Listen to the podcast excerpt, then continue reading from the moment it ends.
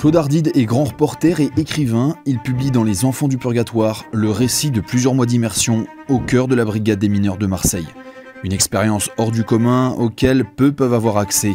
Un bébé secoué, prostitution de mineurs, jeune fille mythomane, un ministère complètement déconnecté des réalités, Claude Ardide dit toucher du doigt le fond de la misère humaine. Mais il raconte aussi la grandeur d'âme et la dévotion totale du personnel de cette brigade, composée uniquement de femmes. Des policières et des enquêtrices d'exception, ultra dévouées à rendre justice à ses enfants. Pour regarder l'intégralité de cet entretien avec Charlotte Dornelas, souscrivez notre offre rejoindre dès 3,99€ par mois. Cette participation nous permet d'exister et vous donne accès à des entretiens et des reportages en intégralité et sans publicité, mais vous permet aussi d'échanger directement avec nos journalistes. Bonjour à tous. Euh, alors aujourd'hui sur VA+, euh, je reçois Claude Ardine. Bonjour. Bonjour Charlotte. Qu'est-ce qui vous a mené dans cette brigade des mineurs de Marseille? Est-ce que c'est un reportage précédent? Est-ce que c'est le sujet lui-même? Alors j'avais fait deux documentaires, le premier pour France 5 sur la prostitution des mineurs de moins de 15 ans.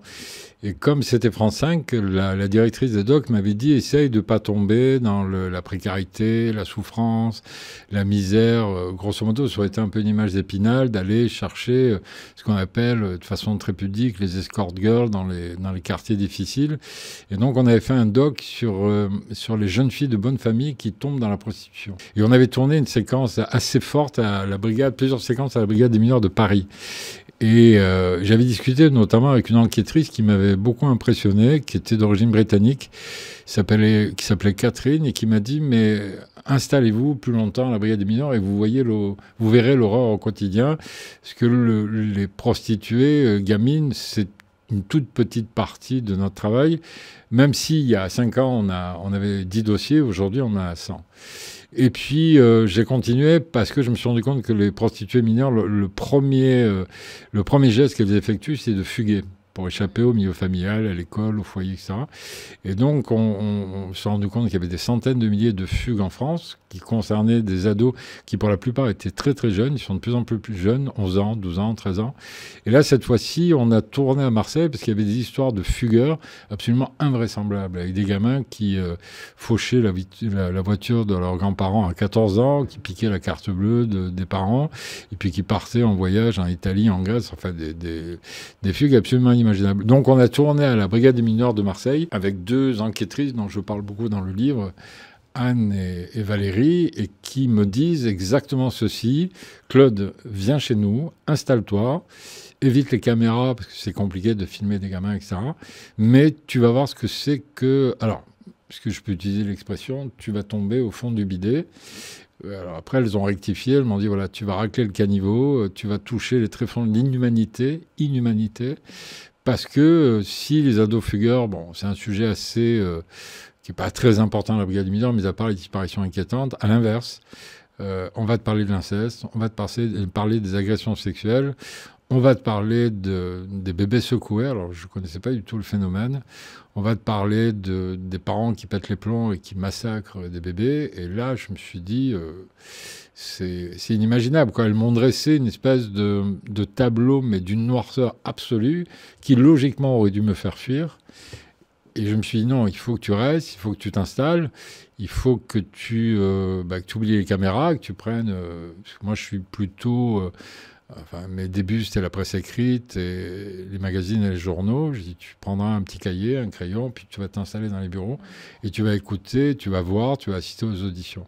Et ça a démarré comme ça. Et le démarrage a été foudroyant. C'est-à-dire que j'ai pris la foudre dès le premier jour.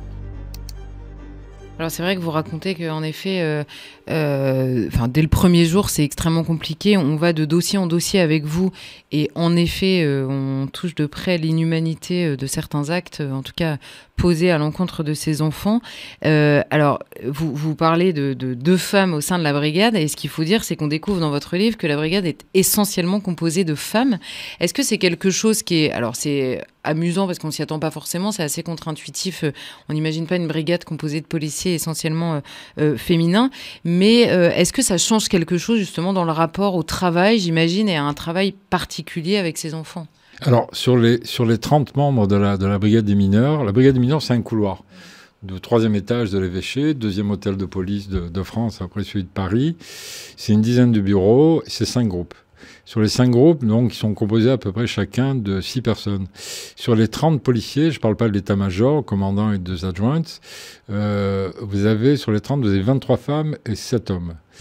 Ces 23 femmes ont une euh, triple particularité, c'est qu'elles sont extrêmement solidaires entre elles, c'est-à-dire que dès qu'il y a un problème, un groupe a une difficulté à enquêter, à mener des auditions, donc il y a une enquêtrice qui arrive en disant je vais t'aider, filme-moi le dossier, je vais te remplacer, etc.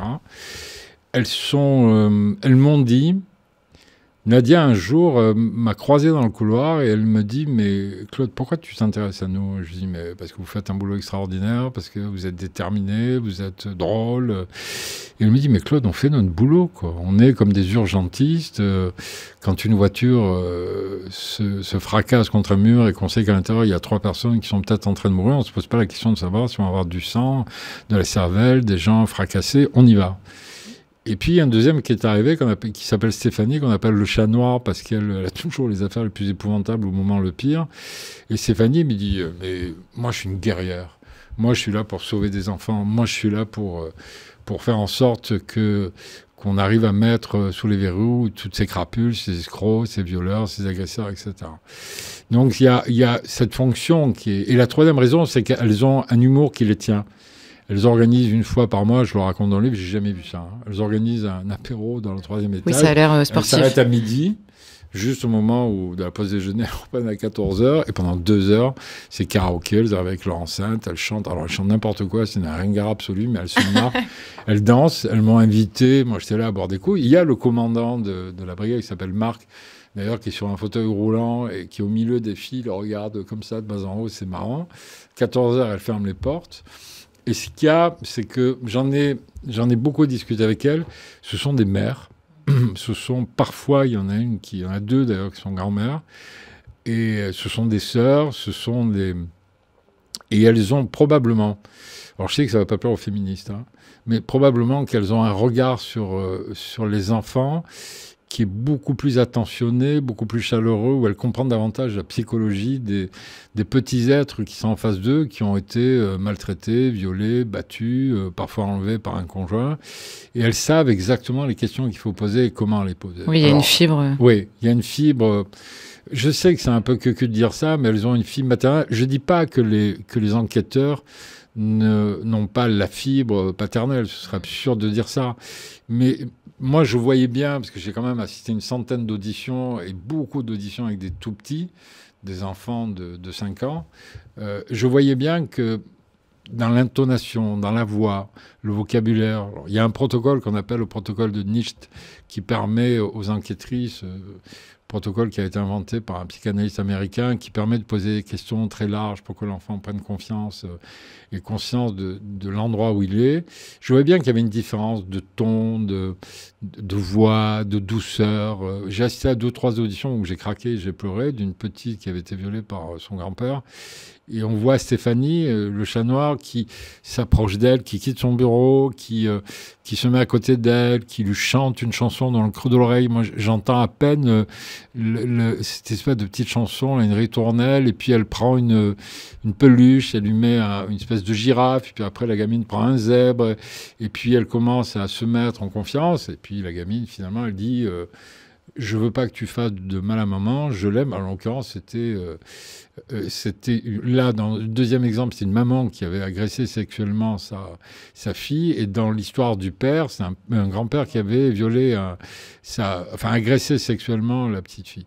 Et dans les deux occasions, c'était des auditions. Enfin, je peux même pas appeler ça des auditions. C'était comment dire Il y avait une confiance absolument extraordinaire. Et donc, les enfants à ce moment-là euh, se lâchent, disent, racontent qu'il leur est arrivé avec leurs mots. Et ce qui est très surprenant, c'est que les enfants s'expriment très très bien. Alors ils ont une capacité de, de concentration qui n'est pas très longue, parce qu'ils s'y voient une affiche, euh, oui, ils vont changer. De... Couleur, ils vont changer, ils vont se lever, etc. Mais pendant ces 7-8 minutes, les enquêtrices sont vraiment extraordinaires.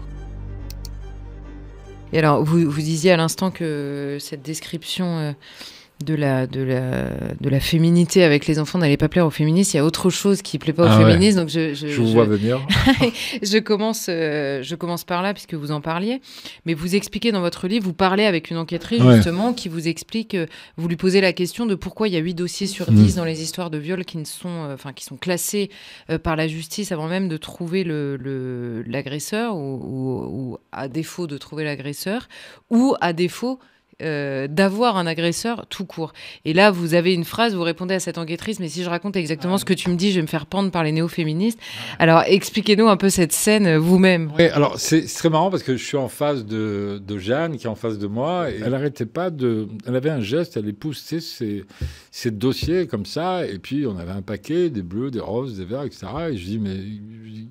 À ce moment-là, je vous voyez, mais qu'est-ce que vous faites? Il me dit, j'en peux plus de ces dossiers, j'en ai marre, j'en ai marre, j'ai le parquet sur le dos, la juge, elle veut qu'on traite en urgence, pardon, je veux être vulgaire, ces putains de dossiers. Je dis, mais c'est quoi ces dossiers? Et elle me dit, bah, c'est des dossiers d'agression sexuelle. Et à côté, il y a Delphine qui ricane. Dieu, agression sexuelle, c'est vite dit. Et là, je me tourne, je dis, mais pourquoi? Et donc là, euh, Jeanne m'explique, en fait, elle me dit, on a euh, chacune d'entre nous, par an, environ une quarantaine de dossiers d'agression sexuelle. Et on s'est rendu compte que euh, tout de suite, quand elle voit arriver une, une femme, parce qu'en l'occurrence, ce sont des femmes qui viennent déposer plainte, dit, au bout de 10 minutes d'audition, on comprend que ça ne tient pas la route. Aussi bien les filles que les magistrats vous disent, mais il y a toujours une part d'intuition dans notre métier. Mais c'est fini, ça. C'est terminé. Ça ne veut pas dire qu'on qu'on risque de...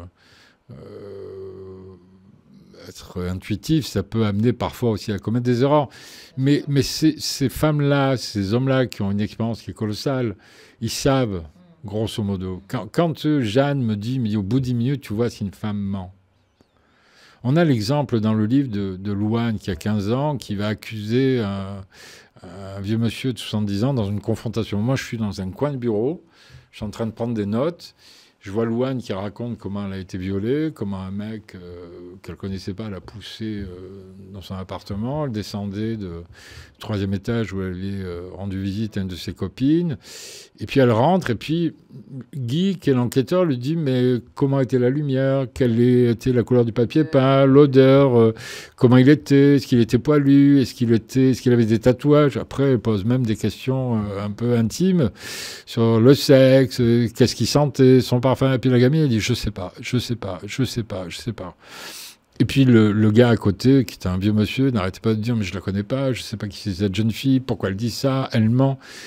Et puis ça dure, euh, je sais pas, deux heures et demie la confrontation. Moi, je suis hyper mal à l'aise. Je j'imagine. euh, L'un et l'autre avaient accepté que je sois présent, hein, donc euh, ma présence avait été acceptée. Le gars retourne Parce en que le père de la jeune fille. Ouais. ouais. parce que au final, Guy reconvoque la gamine, il lui dit trois semaines après, il lui dit bon voilà, j'ai plus le dossier dans un quart d'heure. Il part chez le procureur, ton agresseur, celui qui t'a violé, euh, risque d'aller en prison euh, aux assises, donc il va se prendre minimum euh, 15 ans parce que c'est grave. Loane, est-ce que tu es sûr de ce que tu dis? Il affirme une fois, deux fois, trois fois, et au final, la gamine va dire non, j'ai menti à 100%. Donc lui, il essaie de comprendre, Guy l'enquêteur, il a appelé le père, c'est un couple séparé, la mère qui veut pas répondre. Il appelle le père et le père lui dit mais je dois vous avouer quelque chose, ma fille a fait exactement la même chose que sa mère euh, 20 ans plus tôt. Ça prouve aussi que parfois il peut y avoir du mensonge. Il y a souvent des vérités, très souvent.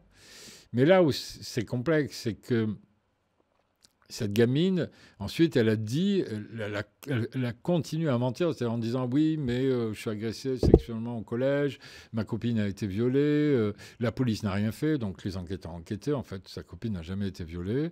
La copine a dit non, j'ai jamais été violée. Ils ont interrogé la mère qui s'est murée dans un silence absolu. Et Guy a un peu pété les plombs parce qu'il a dit le mec là, l'agresseur potentiel, il a été fiché au fichier des délinquants sexuels. Euh, comme ça s'est passé dans un immeuble assez bourgeois, euh, le type, plus personne ne lui parlait.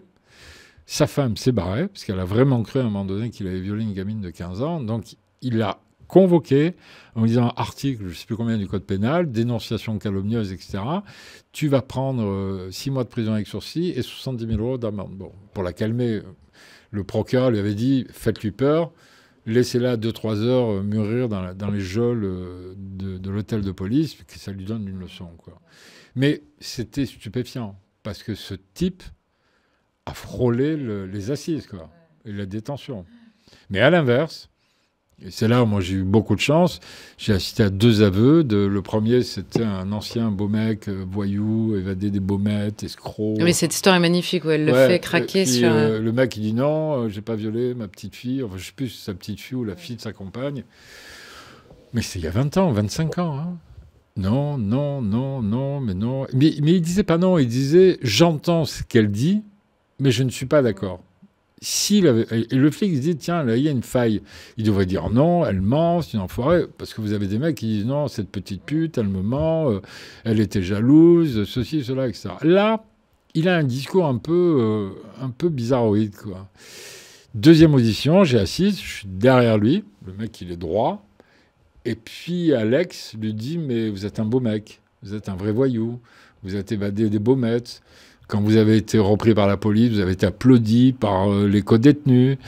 Vous êtes vraiment, vous avez tué une prostituée, puis vous avez été à moitié blanchi parce que c'était presque une erreur. On n'a jamais su. Donc voilà, vous avez une statue. Enfin quoi, euh, je sais plus comment il s'appelle. Euh, un peu de dignité. Rendez la dignité à cette jeune fille, qu'elle puisse respirer, vivre.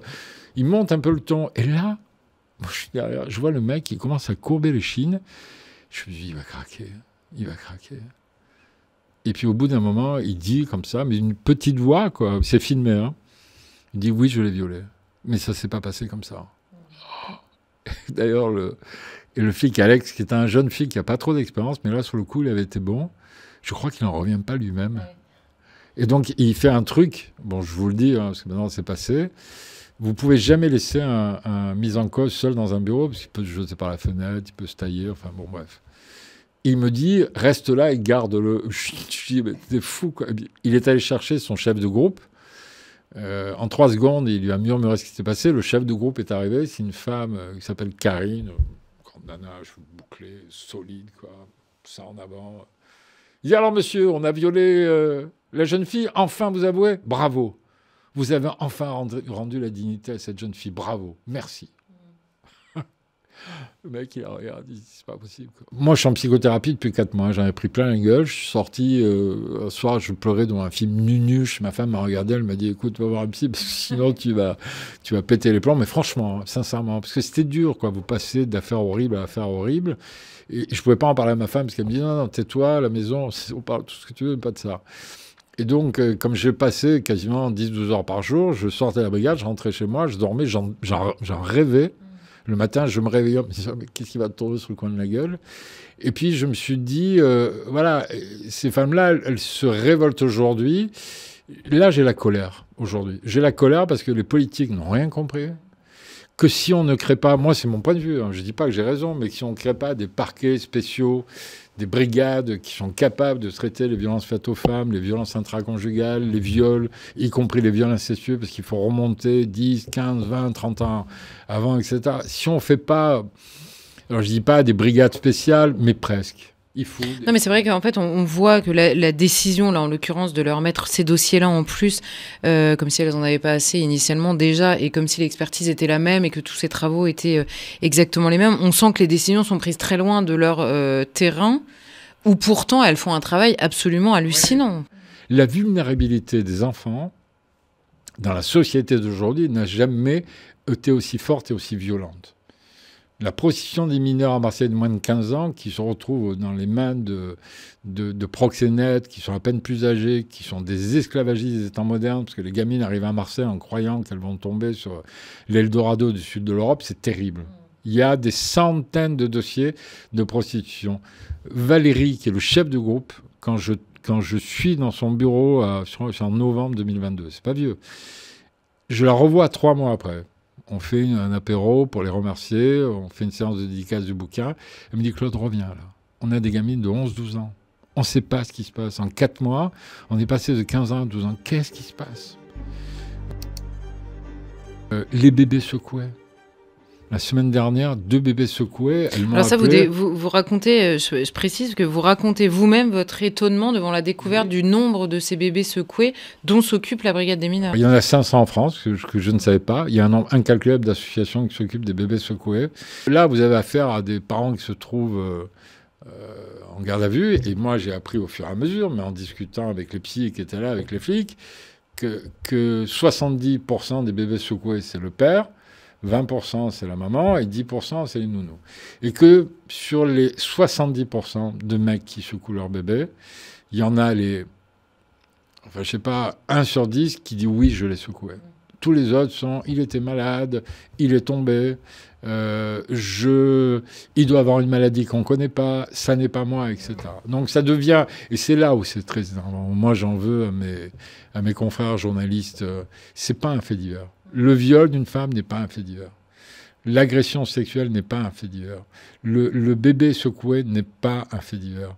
L'enfant le, qu'on tape, qu'on maltraite, ça n'est pas un fait divers. Ce sont des faits de société. Une société qui ne défend pas ses enfants, ses bébés, ses adolescents, euh, et qui en plus, le bouquin de Castanet sur le système Orpea, sur les maisons de retraite, ne défend pas les seniors, enfin les troisième, quatrième âge, c'est une société qui est condamnée pour moi, qui perd ses valeurs, qui perd ses repères, qui ne sait plus où elle va, et, et donc, et je n'arrive pas à comprendre.